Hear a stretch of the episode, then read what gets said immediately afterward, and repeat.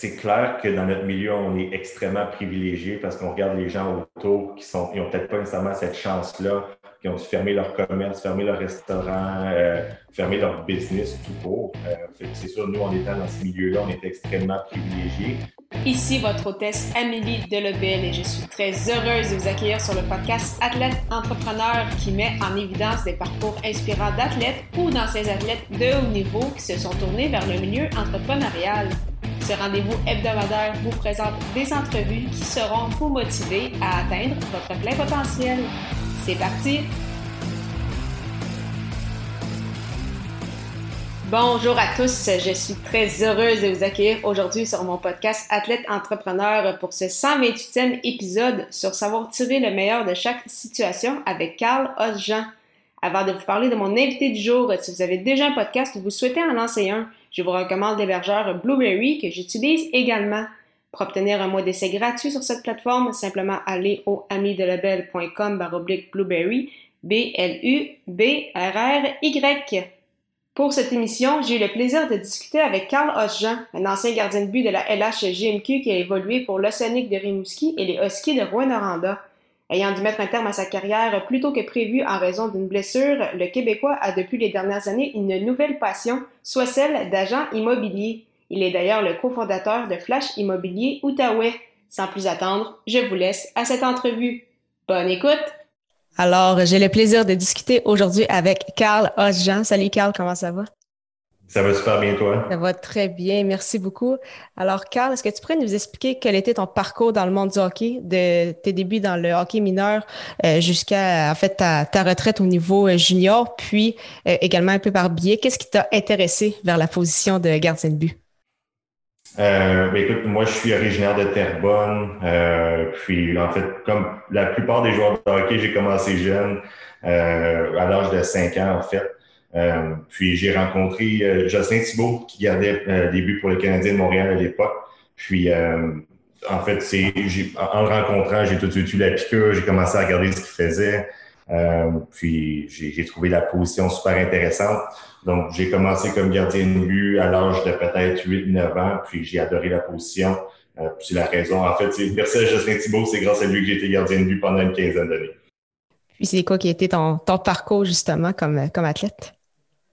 Euh, j'ai fait mon hockey mineur à Terrebonne, puis par la suite, j'ai euh, au niveau midget, j'ai joué au Lac Saint-Louis, par la suite à Amos. Euh, donc mes deux années midget 3 ont été dans ces, dans ces villes-là. Euh, puis là, par la suite, j'avais été repêché par l'Océanique euh, dans le point 2010, si je me trompe pas. Euh, j'ai fait trois ans environ avec l'Océanique. Puis pour ma dernière saison, j'avais été changé aux Huskies de Rwanda. Puis là, par la suite, ma, ma, carrière a pris fin à ce moment-là, à l'âge de 20 ans. Oui, c'est ça. Comment tu as, vécu ça justement? Parce que pour les gens qui ne le savent pas, donc c'est ça, tu as dû prendre ta retraite en raison de blessures au genou. Donc, lors de ta dernière année junior, justement, tu avais débuté la saison avec les Huskies.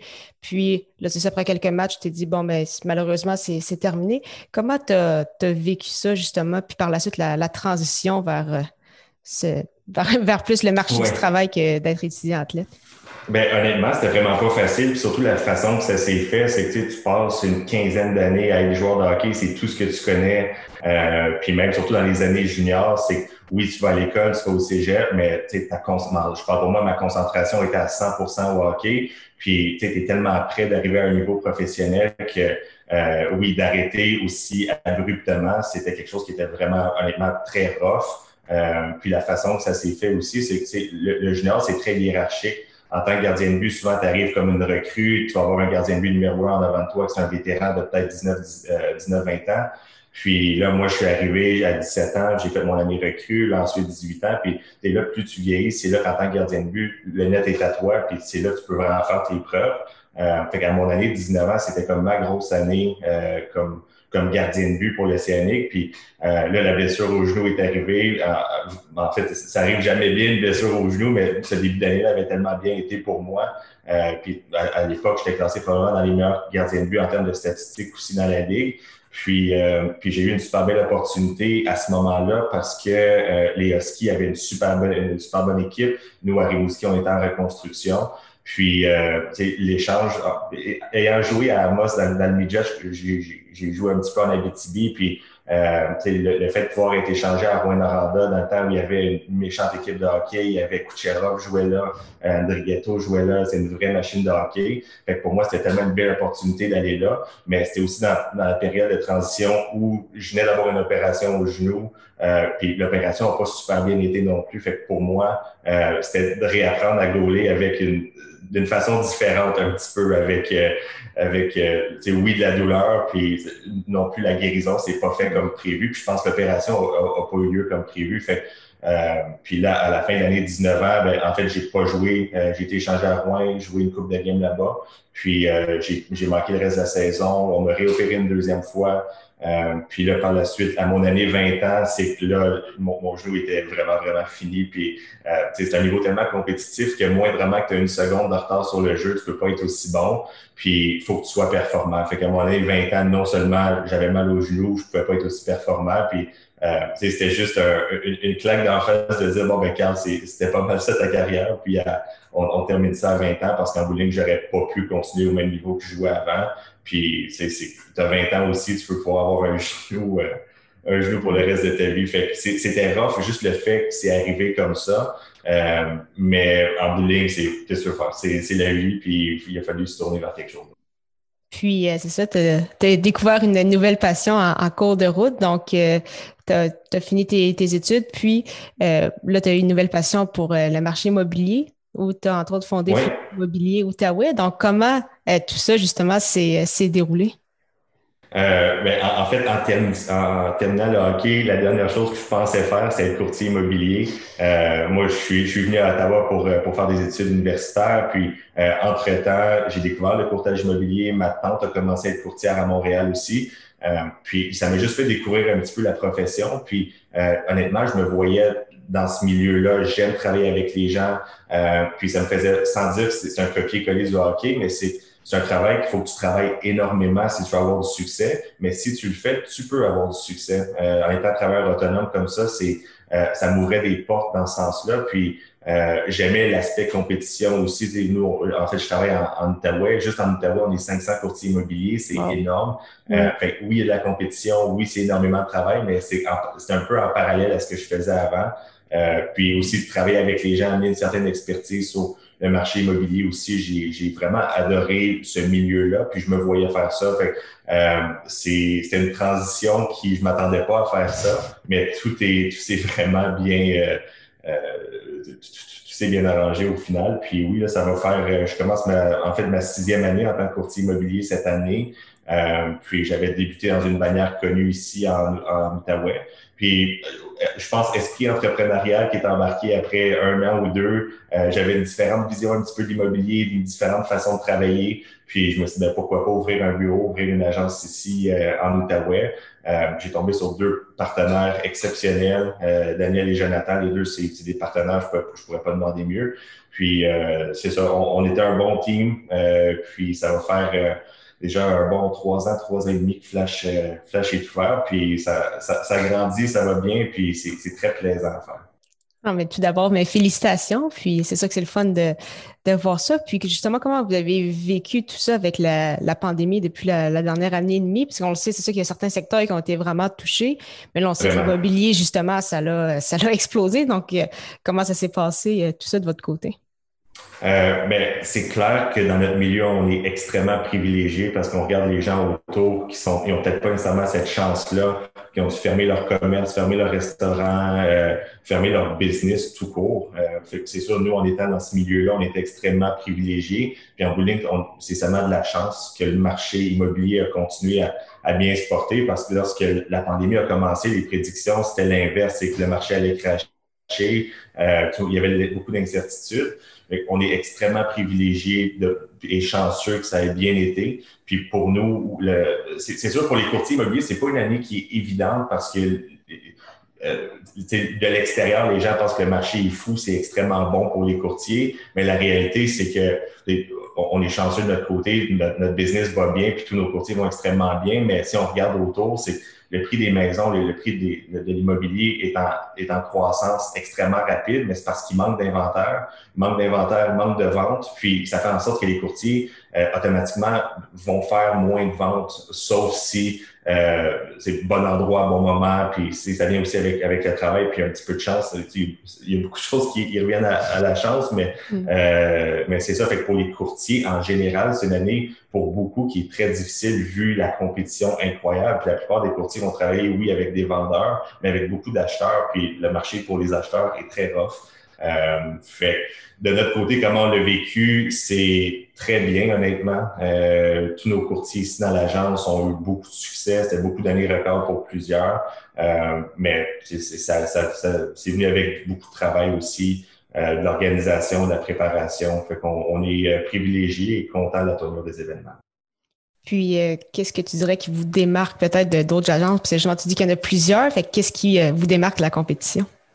Euh, ben, définitivement, nos forfaits. Euh, ça, c'est une idée en ouvrant cette agence-là, c'était d'offrir différents forfaits pour nos clients, y aller avec un prix fixe euh, au lieu d'une commission en pourcentage dans certaines situations. Euh, fait que c'était pour donner un petit peu plus de flexibilité à nos clients vendeurs qui, euh, puis au final, il y a beaucoup d'agences qui sont considérées comme entre guillemets agences à rabais, mais c'était, c'était pas vraiment la vision que j'avais pour cette agence-là. C'était plus une, une agence qui donne un service haut de gamme, mais qui peut faire un genre de compromis en offrant des, des, packages qui sont plus euh, avantageux pour le vendeur, mais aussi avantageux pour le courtier. Fait euh, ça, c'était en fait la première idée en ouvrant cette, cette agence-là, c'était d'offrir un petit peu comme euh, ben, il y a du proprio, en fait, qui a des, des, un service à prix fixe, mais pas un courtier immobilier qui vient avec ça, puis le propriétaire est pris avec tout euh, de son côté. Nous, notre idée, c'était de dire, ben, est-ce qu'on peut trouver un entre-deux? Est-ce qu'on peut trouver quelque chose qui est, oui, profitable pour le vendeur en ayant un prix fixe qui est quand même raisonnable mm. par rapport à une commission qu'on est habitué de voir? Fait que ça, c'était